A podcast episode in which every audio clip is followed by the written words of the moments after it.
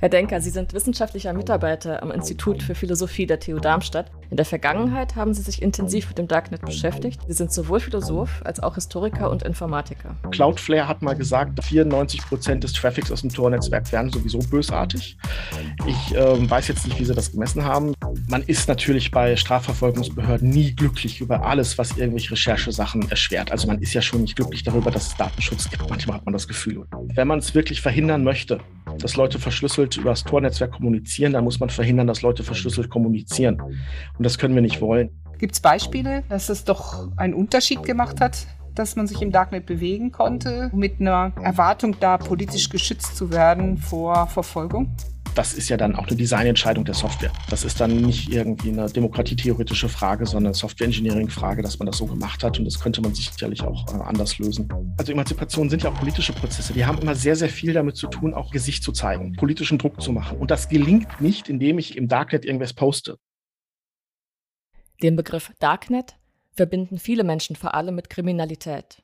Fast so, als bezeichnen er einen Ort, den unbescholtene Bürgerinnen und Bürger gar nicht erst finden würden, an dem sich zwielichtige Gestalten treffen, um mit Waffen oder Drogen zu handeln, Terroranschläge zu planen und um Bildmaterial auszutauschen, das Gewalt- und Missbrauchshandlungen zeigt. Tatsächlich kann die Anonymität und die Abgeschiedenheit des Darknets Kriminelle, die für ihre Taten das Internet nutzen, vor Strafverfolgung schützen und tut es auch. Den Schutz zu brechen ist eine große Herausforderung für Ermittlerinnen und gelingt oft erst, wenn der Zufall zu Hilfe kommt. Dieser Eindruck von Machtlosigkeit des Rechtsstaats ist vor allem, wenn Kindern Schlimmes angetan wird, nur schwer zu ertragen. In liberalen Gesellschaften wie der unseren dominiert dieser Aspekt die öffentliche Wahrnehmung dessen, was es mit dem Darknet auf sich hat.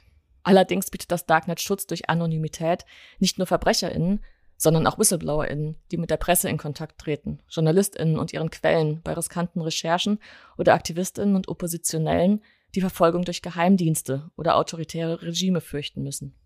Und es kann auch schlicht den legitimen Wunsch nach einem Maximum an Privatsphäre und dem Schutz persönlicher Informationen vor dem Zugriff Dritter erfüllen. Ganz ohne kriminelle Absichten, sondern vielmehr in Ausübung von Grundrechten. Hier erweist sich das anonyme Internet als wichtiges Instrument für politisches Engagement und emanzipatorische Bewegungen, womöglich sogar für die Stabilisierung liberaler Gesellschaften. Was das Darknet ist, für welche Zwecke es eingesetzt wird und wie mit dem Konflikt umgegangen werden könnte, den es zwischen Forderungen nach effektiver Strafverfolgung einerseits und dem Schutz von Grundrechten andererseits aufmacht, darüber wollen wir heute im Digitalgespräch reden. Mein Name ist Marlene Görger, ich bin Physikerin und Technikphilosophin am Zentrum Verantwortungsbewusste Digitalisierung. Und ich bin Petra Gehring, Professorin für Philosophie an der Technischen Universität Darmstadt. Wie immer sind wir zu dritt im Digitalgespräch, denn bei uns ist natürlich wieder ein Experte für unser Thema. Es ist Dr. Kai Denker aus Darmstadt, der sich mit uns in der Videokonferenz trifft.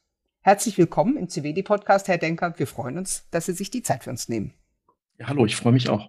Herr Denker, Sie sind wissenschaftlicher Mitarbeiter am Institut für Philosophie der TU Darmstadt und leiten dort ein internetbezogenes, ein internetbezogenes Verbundprojekt. Zu Ihren Forschungsschwerpunkten gehören Technik, Philosophie und Philosophie des Digitalen. In Ihrer Arbeit bringen Sie bereits selbst mehrere fachliche Hintergründe zusammen, denn sie sind sowohl Philosoph als auch Historiker und Informatiker. Mit diesen Perspektiven beobachten sie auch Netzkulturen und Online-Communities in Winkeln des Internets, die auf viele Menschen abschreckend wirken und in die sich nicht unbedingt jede und jeder vorwagt. In der Vergangenheit haben sie sich intensiv mit dem Darknet beschäftigt und untersucht, welche Strukturen und Praktiken sich dort vorfinden. Auf einige Fragen, die sich der Gesellschaft im Umgang mit dem Darknet stellen, kommen wir später im Detail zu sprechen. Vorher sollten wir aber verstehen, wovon genau wir reden. Was ist das Darknet eigentlich? Ja, das ist tatsächlich die größte und schwierigste Frage, würde ich fast sagen, denn ähm, es ist verdammt schwierig herauszufinden, über was reden wir hier eigentlich. Definitionen werden nämlich oft so gewählt, äh, wie sie gerade zu einer Forschungsfrage passen. Und äh, eine einheitliche Definition gibt es nicht. Die meisten Leute denken an das Tornetzwerk. Das ist auch nicht falsch, aber das ist eben nur so ein Teil der Geschichte. Wir müssen vielleicht erstmal ein paar Begriffe sortieren am Anfang, bevor wir auch nur so halbwegs auf die Idee kommen könnten, was das Darknet ist. Geht schon los bei Tornetzwerk. Genau. Was ist ein Tornetzwerk? Ja, also äh, ich würde vorschlagen, das setzen wir uns kurz noch auf die Warteliste, die Frage, und äh, versuchen erst ein paar grundlegende Begriffe zu sortieren. Dann wird das nämlich leichter zu beantworten. Der grundlegende Begriff wäre erstmal, wir haben es einerseits mit äh, einem ClearNet zu tun, das ist sozusagen das Internet, was alle kennen, und dann auf der anderen Seite hätten wir das Darknet. Das können wir jetzt noch weiter äh, differenzieren. Die meisten von uns werden das äh, World Wide Web kennen, also das, was man über den Internetbrowser besucht. Da kann man dann auch wieder unterscheiden, ob wir es mit dem Surface Web oder dem Deep Web zu tun haben. Und in beiden Begriffen befinden wir uns immer noch im ClearNet, wenn wir so wollen. Surface Web, das ist das, was wir über Google finden, kurz gesagt. Also die Oberfläche des World Wide Web, die leicht per Suchmaschine, per Google oder irgendwelchen anderen Anbietern zu finden ist. Und äh, das Deep Web sind dann, ähm, das ist ein Begriffsvorschlag, die Teile des World Wide Web, die nicht zu finden sind, zum Beispiel, weil sie nicht indiziert werden, zum Beispiel, weil sie sich hinter Login-Pages äh, verbergen. Das können auch Intranets sein und dergleichen mehr. Man kann noch ähm, sich wieder außerhalb des WWW überlegen, dass auch Sachen wie alte Chatprotokolle, IRC oder dergleichen zu einem DeepNet gehören. Also jetzt muss ich aufpassen, dass ich die Begriffe nicht übermäßig verkompliziere. Also wir haben es zu tun, kurz gesagt, äh, damit.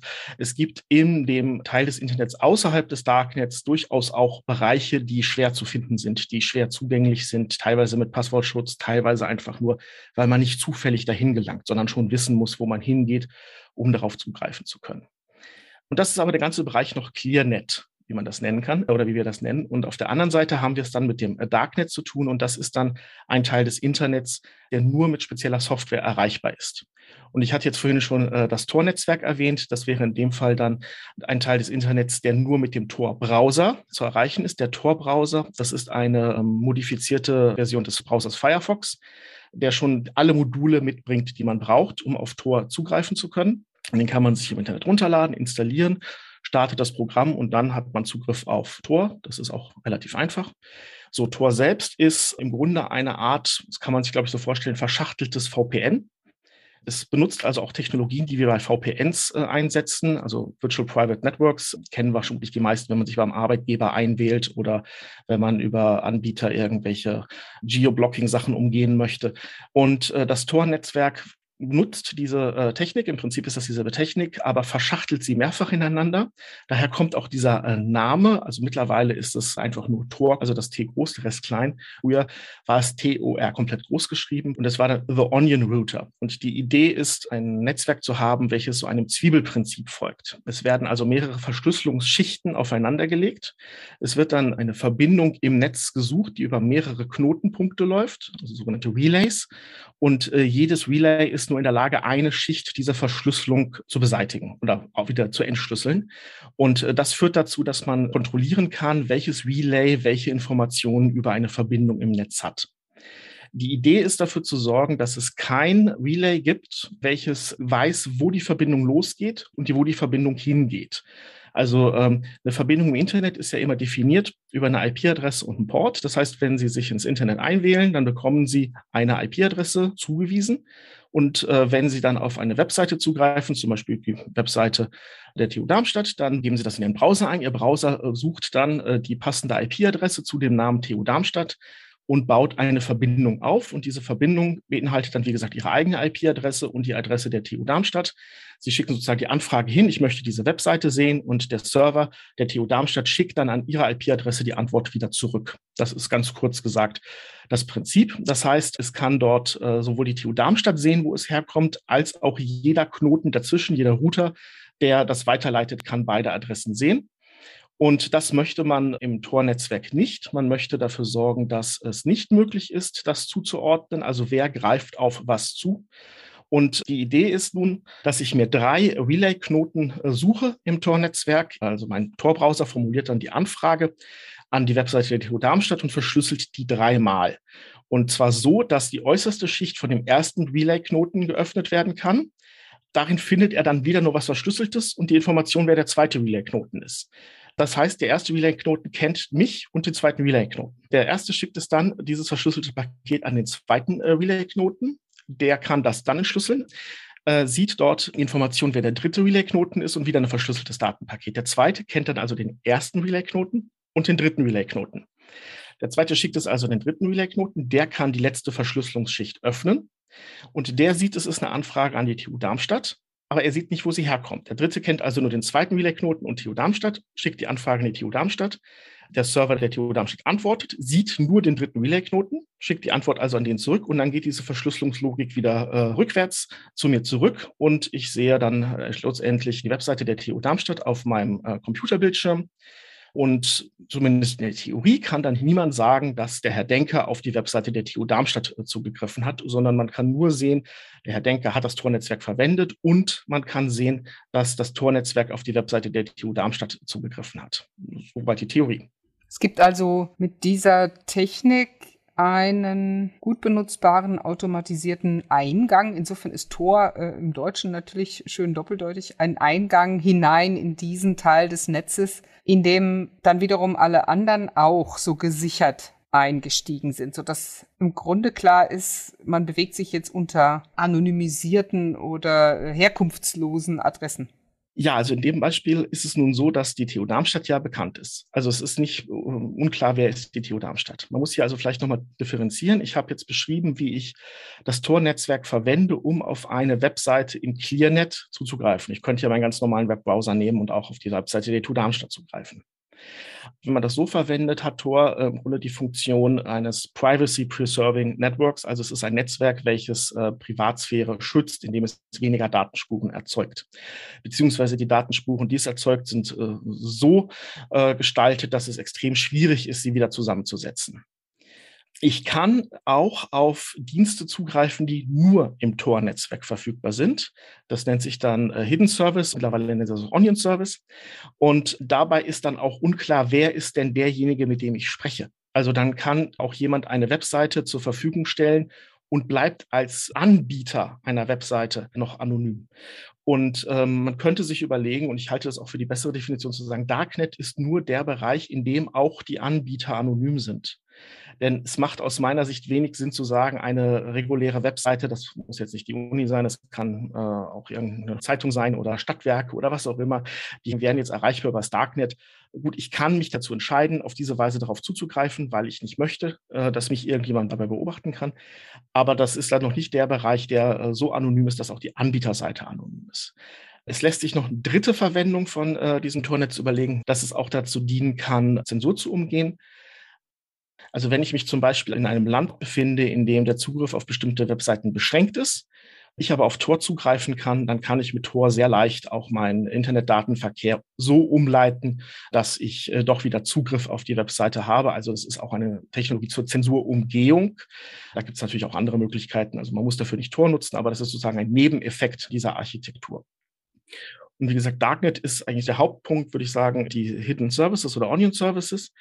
Und in Ihrer Frage, Frau Gehring, steckt noch so ein zweiter Aspekt mit drin, äh, nämlich, dass es eine Frage der Masse ist. Wenn ich jetzt natürlich der Einzige bin, der das Tor-Netzwerk benutzt, und ich eine Anfrage reinschicke und aus dem Tornetzwerk kommt eine Anfrage irgendwo raus, naja, dann ist es nicht so überraschend, dass ich das wohl war.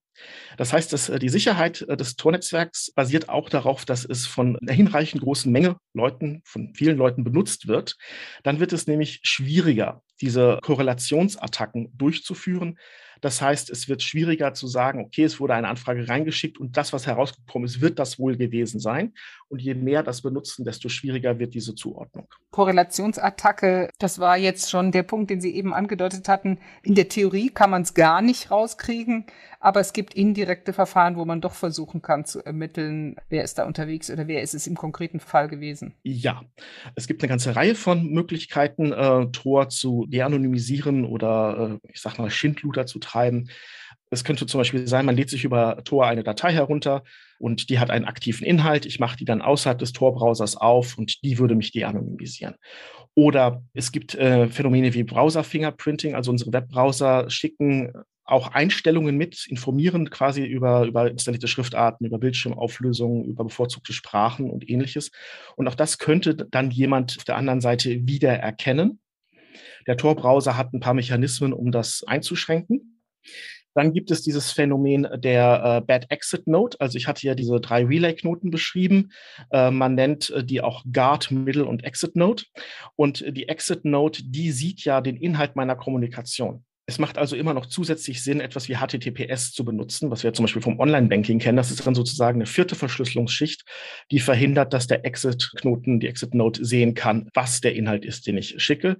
Und es ist natürlich so, wenn ich auf eine Webseite zugreife und dort ein Formular ausfülle und dort meinen Namen eintrage, dann bin ich natürlich auch nicht mehr anonym.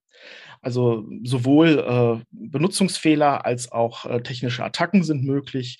Diese Bad Exit Nodes könnten zum Beispiel auch versuchen, diese HTTPS-Verbindungen äh, zu unterbrechen oder falsche Zertifikate einzuschleusen. Also auch hier muss man immer gucken, passt das Zertifikat äh, wieder, wie wir das äh, auch hoffentlich alle beim Online-Banking immer regelmäßig machen, aufzupassen, dass sich da nicht irgendwas eingeschlichen hat und so weiter und so fort. Also Tor ist kein Allheilmittel, es ist nicht perfekt, es ist brechbar, aber es ist schwer und deswegen fühlen sich auch viele offensichtlich ja sicher genug, es äh, zu nutzen, sowohl zum Zugriff auf etwas als auch auf der Angebotsseite.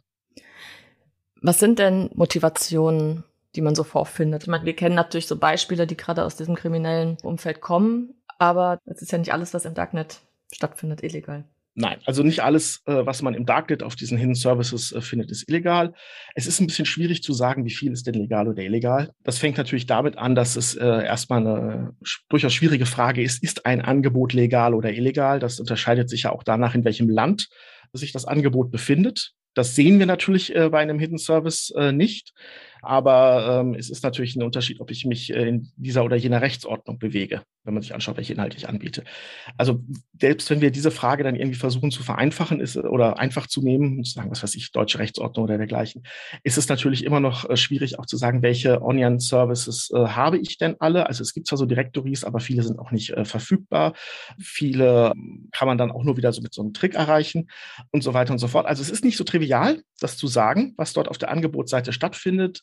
Ich habe vorhin mal äh, in der Vorbereitung geschaut, es gibt verschiedene Zahlen, die sind teilweise so ein bisschen älter. Also Cloudflare hat mal gesagt, 94 Prozent des Traffics aus dem Tor-Netzwerk wären sowieso bösartig. Ich ähm, weiß jetzt nicht, wie sie das gemessen haben. Es scheint mir auch ein bisschen hoch, aber es ist vielleicht auch nicht ganz unrealistisch. Eine andere äh, Information zum Beispiel, dass äh, unter 40 Prozent, also so 37,5 hatte ich gerade gelesen, der Inhalte des äh, Darknets, der Hidden Services überhaupt nur legal sein. Und wie gesagt, dann ist die Frage, was ist, welche Rechtsordnung ist damit gemeint und so fort. Man kann sich vielleicht noch eine Zahl vergegenwärtigen. Äh, es gibt ungefähr äh, 700.000 dieser Onion-Adressen. Also so ein Hidden Service wird über eine Onion-Adresse angefragt. Für die, für die Anwenderin sieht das aus wie so ein Zeichensalat.onion, also wie so eine Top-Level-Domain.de oder .org steht da .onion. Das kann auch nur der Tor-Browser dann auflösen. Und dieser Zeichensalat davor, das ist ein äh, kryptografischer Schlüssel, der verwendet wird, um darauf zuzugreifen. Und davon gibt es, habe ich vorhin geschaut, 700.000 derzeit. Die Tendenz ist sinkend. Das heißt aber nicht, dass es wirklich weniger funktionierende Angebote gibt oder so. Also die meisten sind auch, ähm, würde ich sagen, einfach nicht erreichbar. Das äh, hat auch was damit zu tun, dass viele dieser Angebote auch Experimente sind, dass äh, man das sehr, sehr leicht auf dem eigenen Rechner installieren kann. Und dann gibt es auch einfach Adressen, die nach kürzester Zeit schon wieder weg sind. Und das sind auch oft keine großen Anbieter oder Rechenzentren oder gut gepflegte Serverparks oder was auch immer, äh, was dahinter steht, sondern also man, man kann das auf einem Raspberry Pi laufen lassen, also auf einer kleinen Schachtel, die auch nicht sonderlich zuverlässig, äh, die ist nicht dafür ausgelegt, wirklich so etwas anzubieten. Und äh, dann ist das vielleicht eher Spielerei. Also man kann es nicht so genau sagen oder ich kann es nicht so genau sagen. Was man aber sieht, ist, ähm, das Tornetz hat äh, einen Traffic von ungefähr 200 Gigabit pro Sekunde. Und äh, auf die Onion-Adressen fallen so ungefähr ähm, derzeit 20 bis 30 Gigabit. Das steigt dann interessanterweise. Also im Mai waren es 10 Gigabit. Es gibt auch immer so Spikes, also was gerade zu sehen ist in der Statistik, das kann auch so ein Spike sein, dass es wieder runtergeht. Aber man kann vielleicht sagen, ja, so ein Zehntel bis ein äh, Zwanzigstel des Datenverkehrs im Tornetz fällt dann überhaupt auf diese Hidden Services. Und der Rest sind dann Nutzer, die sich einfach anonym im genau. normalen Internet nächstes Mal bewegen. Hm. Ja, und na gut, da war noch die Frage ähm, nach der Motivation. Das ist, wie gesagt, ja äh, ein bisschen schwierig, weil nicht ganz klar ist, was äh, für Angebote gibt es, wie werden die teilweise refrequentiert es gibt halt schon diese Märkte. Es gibt so einen Konzentrationsprozess dieser Märkte. Das hängt damit zusammen, dass ja auch immer mal wieder welche abgeschaltet werden. Also zum Beispiel jetzt im April hat ja das BKA gemeldet, dass sie den äh, Hydra-Markt abgeschaltet haben. Und jetzt habe ich gelesen, jetzt wird Alpha äh, Bay anscheinend äh, wieder stärker. Das war ein Marktplatz, der ist schon mal vor ein paar Jahren abgeschaltet worden und äh, jetzt ist zumindest dieser Name wieder da und die haben jetzt einen Wachstumskurs, nachdem Hydra Market abgeschaltet wurde. Also es gibt auch immer diese Ausweichbewegungen, das ist vielleicht auch noch wichtig zu wissen. Es gibt Sammlungen von Angeboten im Darknet, also auf Hidden Services, zum Beispiel Hidden Wiki, da gibt es also so Listen, die sind dann teilweise auch recht schnell veraltet. Das muss man sich so ein bisschen vorstellen wie so Yahoo in den 90ern. Also als so eine Redaktion noch, die so eine, so eine Linkliste im Grunde kuratiert hat so funktionieren die auch. Es gibt auch Suchmaschinen, die das listen und da findet man auch Imageboards. Man findet auch äh, Social Networks, die existieren nicht so lange. Ich habe mal vorhin versucht, ein funktionierendes zu finden. Das ist mir auf die Schnelle nicht geglückt. Das heißt nicht, dass die nicht mehr existieren. Das kann auch sein, dass die gerade ausgefallen sind. Also die haben nicht so eine Verfügbarkeit, äh, wie man das so von Facebook gewohnt ist. Ja, also es gibt schon viel. Es gibt auch private Blogs. Äh, man kann darüber auch E-Mail machen. Man kann auch File-Sharing betreiben. Es gibt auch Hidden Services mit zum Beispiel E-Books, die dort angeboten werden. Also ja, Urheberrechtsverletzungen sind das dann effektiv.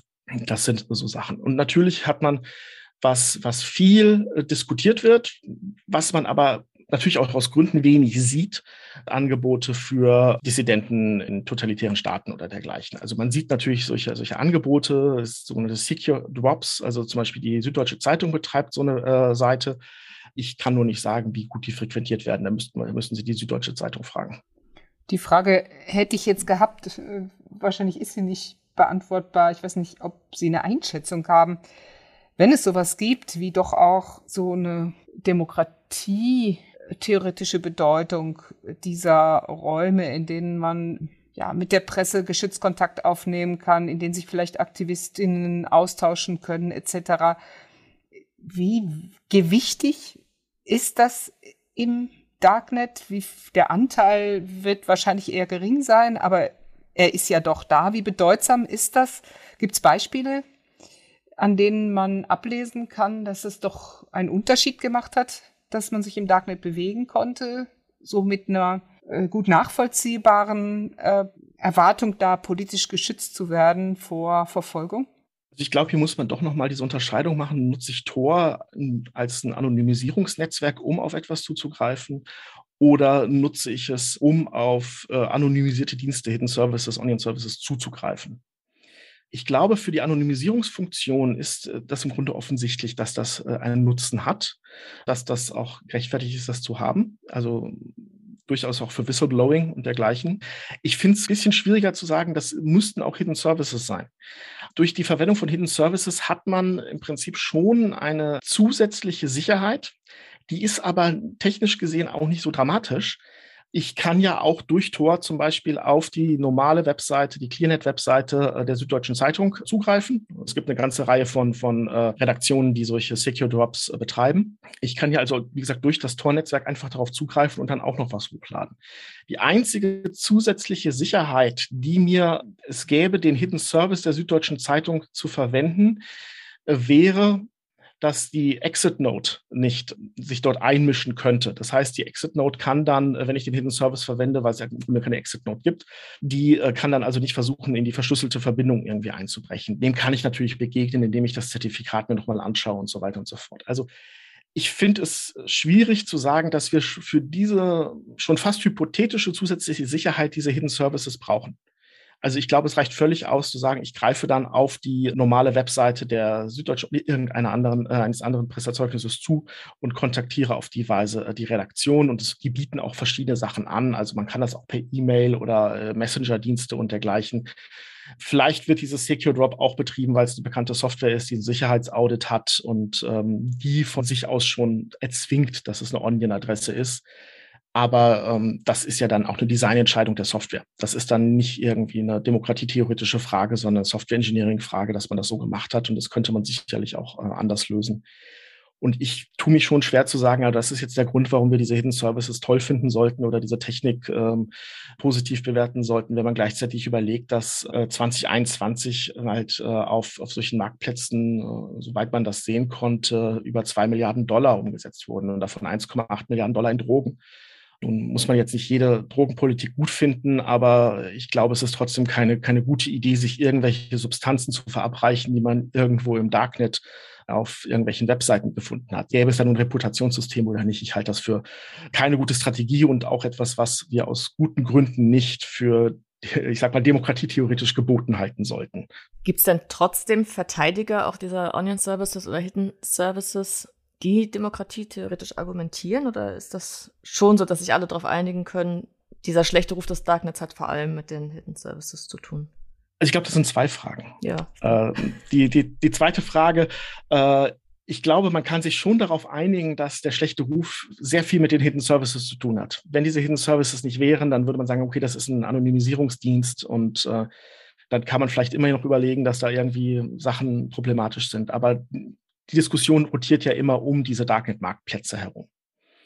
Das heißt natürlich nicht, das ist dann der erste Teil der, dieser Doppelfrage, dass es nicht auch Verteidigerinnen geben würde. Und natürlich ist es das Tornet selbst, das ist die gesamte äh, Datenschutz-Community, würde ich mal sagen. Also es ist auch sehr viel Mythos. Also ich mache mich jetzt unbeliebt, wenn ich das so formuliere, aber ich glaube, es ist sehr viel Mythos daran, äh, zu sagen, das ist etwas, was wir unbedingt äh, brauchen, um ja Überwachung und vielleicht totalitäre Tendenzen im Netz zu verhindern. Da mache ich mir über andere Angebote viel mehr Sorgen, als die Frage, ist nun ein Secured Web übers ClearNet äh, erreichbar oder nur übers äh, Darknet erreichbar? Wie stehen denn rechtsstaatliche Behörden zum Tor-Netzwerk?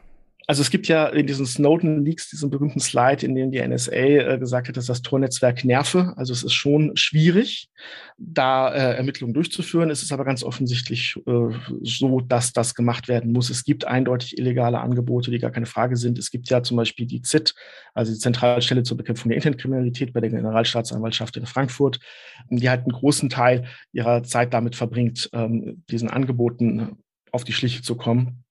Und das ist schwierig. Also man hört immer mal, man hätte gerne zum Beispiel zusätzliche äh, rechtliche Regelungen, wie zum Beispiel das Anbieten von Hidden Services selbst schon zu penalisieren.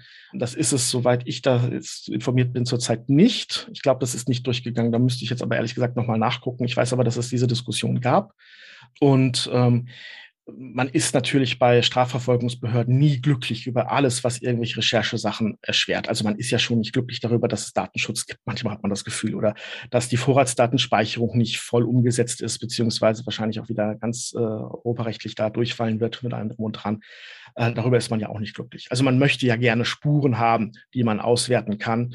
Und da ist jede Technik, die das Auswerten von Spuren irgendwie erschwert, natürlich nicht gerade beliebt. Wie wäre das dann überhaupt möglich, wenn man jetzt sagt, man setzt sich politisch das Ziel, äh, ich sag jetzt mal, das Darknet abzuschaffen, Hidden Services abzuschaffen. Was für Maßnahmen wären das denn dann? Müssten das technische auch sein oder wären das nur juristische und wäre das überhaupt möglich? Ich glaube, es wäre nicht möglich. Also China versucht, den Zugriff auf Tor äh, massiv zu behindern. Das ist so ein bisschen Katz-und-Maus-Spiel. Also äh, diese Great Firewall of China, wie man so gerne nennt, die haben auch Mechanismen, um Tor-Relays, die sie noch nicht kennen, ähm, zu identifizieren, also sogenannte Bridges. Das sind einfach nur Tor-Relays, die nicht in so einer offiziellen Liste drinstehen. Wenn also zum Beispiel jemand aus China heraus sich auf so eine Bridge connectet, dann äh, fängt automatisch so ein System an zu prüfen, ist das ein Tor-Relay? Und wenn ja, dann wird es auch noch geblockt. Also es ist so ein Katz-und-Maus-Spiel. Und es ist jetzt, glaube ich, schon so, dass die chinesischen Behörden damit so am besten abschneiden, was das Blockieren von Tor angeht. Aber auch da ist es sicherlich nicht perfekt. Es ist zum Beispiel auch möglich, Verbindungen zu Tor in anderen Verbindungen wieder zu verstecken. Das hat dann, wenn man es so kurz auf den Punkt bringen möchte, zur Folge, wenn man es wirklich verhindern möchte, dass Leute verschlüsselt über das Tor-Netzwerk kommunizieren, dann muss man verhindern, dass Leute verschlüsselt kommunizieren. Und das können wir nicht wollen. Das würde nämlich den gesamten E-Commerce, äh, die Marktplätze, das Online-Banking, das würde es komplett kaputt machen, weil alles im Klartext mitlesbar wäre.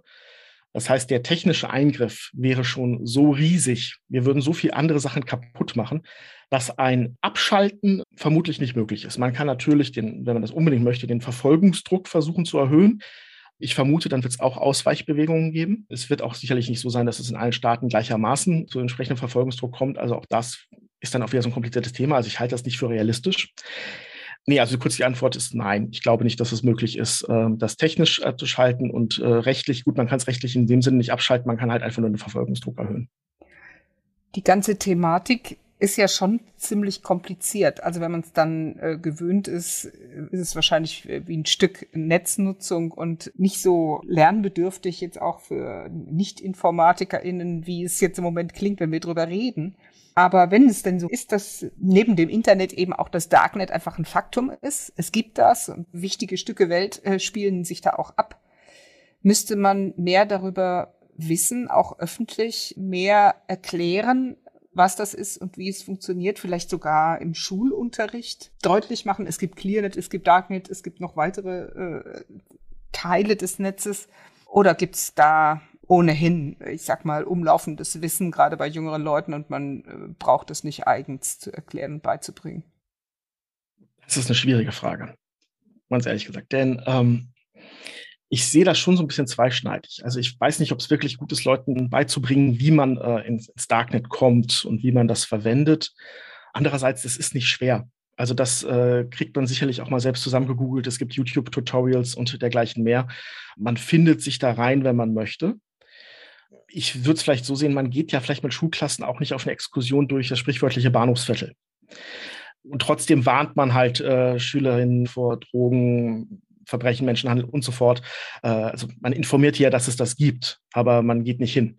Und das ist vielleicht so ein Punkt. Also, ähm, naja, das Wort Medienkompetenz, da streiben sich mir mal alle Nackenhaare.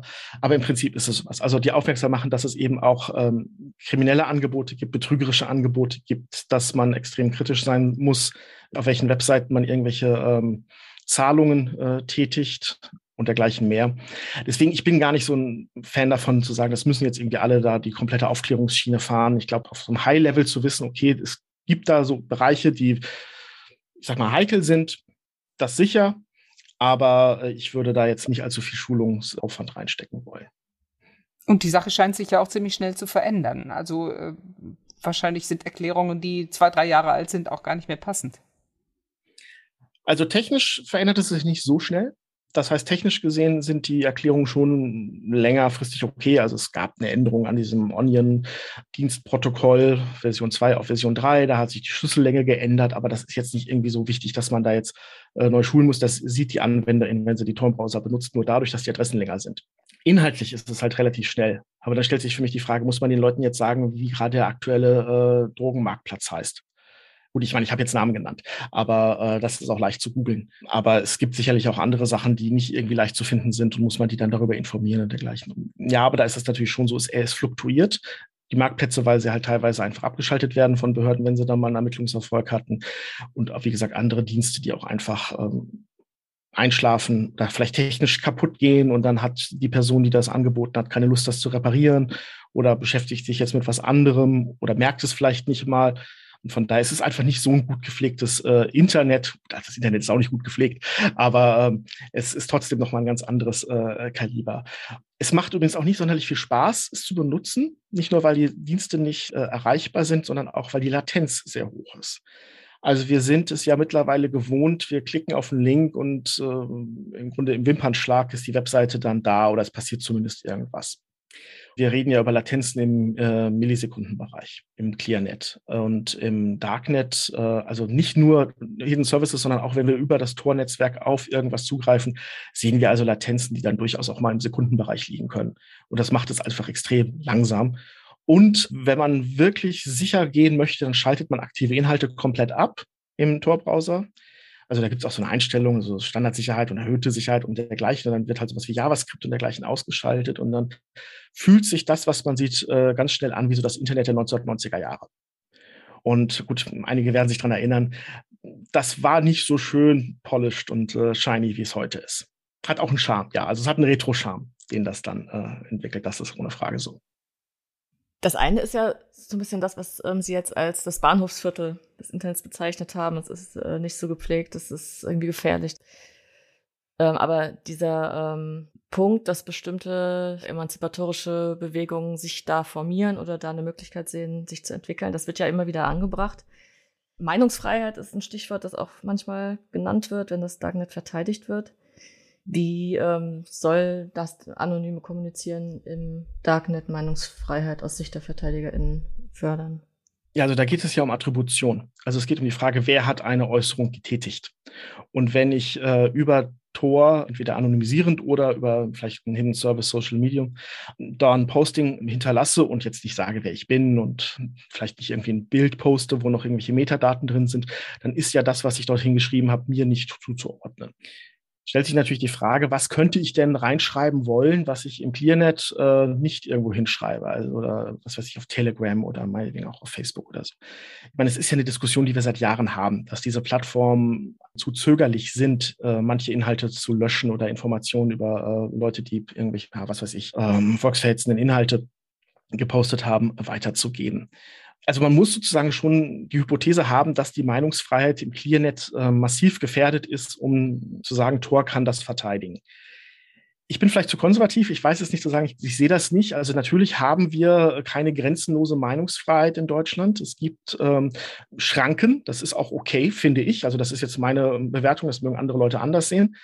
Und ich sehe jetzt nicht, warum ich jetzt ähm, das Tornetz verteidigen sollte, um das, was rechtlich hier nicht möglich ist, also im Clearnet nicht möglich ist, dort äh, umzusetzen. Das mögen andere anders sehen. Was diese Emanzipationsfrage angeht, ich muss sagen, ich glaube nicht daran also Emanzipation sind ja auch politische Prozesse, die haben immer sehr, sehr viel damit zu tun, auch, ich sag mal, Gesicht zu zeigen, offen zu sein, auch Druck, politischen Druck zu machen. Und das gelingt nicht, indem ich auf einem äh, sozialen Netzwerk im Darknet irgendwas poste. Das gelingt nicht, indem ich einen Blog im Darknet betreibe. Also das ist technisch leicht, aber dann kann ich da meine persönlichen Meinungen und dergleichen hinschreiben. Das bringt allein schon deshalb nichts, weil ich vermute, es gibt relativ wenig Leute, die darauf aufmerksam werden. Das müsste ja auch erstmal gefunden werden und da muss Leute interessiert sein und so weiter und so fort. Und ähm, es hat, ich glaube, das ist schon eine Erfahrung, die wir so aus dem 20. Jahrhundert noch mitnehmen können. Die zweite Hälfte, viele Emanzipationsprozesse ähm, haben auch immer was damit zu tun gehabt, dass Leute auch Gesicht gezeigt haben. Also ich denke da immer an dieses äh, Sterncover da, ich habe abgetrieben, wo einfach Gesichter zu sehen waren. Das ist ein politisches Statement. Und das erzeugt man nicht, indem man irgendeinen Blog irgendwo anlegt und äh, dann anonym reinschreibt, ich habe abgetrieben. Das äh, ist einfach keine, keine politische Aussage in dem Sinne. Und daher äh, kaufe ich diese ganzen Emanzipationsnarrative nicht. Andersrum natürlich irgendwelche Foren, wo sich Leute über stigmatisierte Krankheiten austauschen wollen, weil sie sich gerade nicht emanzipieren, also sie wollen nicht in den politischen Prozess einsteigen, sondern sie wollen sich nur austauschen. Da sehe ich das schon eher Nutzen darin, wobei ich auch glaube, dass also sich über Krankheiten auszutauschen ist im Zweifelsfall auch äh, nicht penalisiert. Da kann man dann auch ähm, Clearnet-Foren anonymisiert benutzen. Und ich halte es für sehr, sehr überschaubar, zu sagen, ich habe hier etwas, was ich jetzt mal, ich bleibe mit dem Krankheitsbild, was ich für eine Krankheit halte, was aber irgendwie äh, rechtlich problematisch ist und dann möchte ich da drüber reden. Ähm, also ja, man kann sicherlich durch Extrembeispiele finden und mit diesen Extrembeispielen äh, oder sehr seltenen Beispielen auch argumentieren. Aber es ist dann eben trotzdem nur ein verschwindend geringer Anteil gegenüber 1,8 Milliarden äh, Dollar Drogenmarktplatz in 2021. Privatheit einer Aussage, die sich schützen möchte, ist also möglicherweise das Gegenteil einer politischen Meinung, die vielleicht gerade davon lebt, sich auch zu exponieren und die entsprechenden politischen Bürgerrechte namentlich in Anspruch zu nehmen. Ganz genau. Also wenn wir uns das überlegen, zum Beispiel die queere äh, Bewegung oder damals noch hieß es dann Schwulen-Lesben-Bewegung, die haben viel auch einfach dadurch erreicht, dass die Leute auf der Straße gestanden haben und sich zu erkennen gegeben haben mit ihren Demonstrationen, Schrägstrich Paraden. Das passiert nicht, indem man äh, dafür sorgt, dass ich ein soziales Netzwerk für Schwule benutzen kann, wo ich datenschutztechnisch so sicher bin, dass es garantiert nie jemand mitkriegt. Also das kann ich wollen, das kann völlig legitim sein, nur das ist eben keine politische Position, das ist kein politischer Prozess. Das ist dann einfach nur Privatheit. Eine Privatheit, die nur in so einem ganz negativen Sinne noch politisch ist. Können wir das so, ich sage mal, so in einzelnen Rechtssystemen betrachten oder müssen wir das Darknet nicht auch dann globaler sehen? Also das, was wir jetzt hier besprechen, gilt ja für freie Gesellschaften, in denen es dann eben auch entsprechende ja, Sicherungen von Grundrechten gibt, die dann eben auch der Meinungsäußerung auf der Straße den entsprechenden Schutzstatus geben. Das ist ja nicht überall so. Also müssen wir sozusagen das Darknet für Deutschland anders besprechen als das Darknet für, für China zum Beispiel, wie wir es schon mal angedeutet hatten ja, man kann sich auf so eine Position stellen. Nur ich glaube, trotzdem können auch ähm, die äh, chinesischen Dissidenten oder die iranischen Dissidenten äh, die Dienste äh, im, im zum Beispiel europäischen Clearnet benutzen. Also das ist ein Argument für das Tornetz selbst, für diese Anonymisierungsfunktion sich darüber zu koordinieren, auch Whistleblowing zu betreiben oder Berichte weiterzugeben. Das ist aber kein Argument aus meiner Sicht für die Hidden Services, auch wenn es oft so verkauft wird. Das heißt, das wäre sowas, was man wirklich als Botschaft mitnehmen kann, dass man diese Hidden Services als was betrachtet, was man absondern könnte, auch aus der Logik dieses anonymen Internets. Und damit hätte man ein anderes Darknet. Man hätte vielleicht eins, in dem diese, diese Gleichstellung von Darknet und Kriminalität aufgeweicht wäre.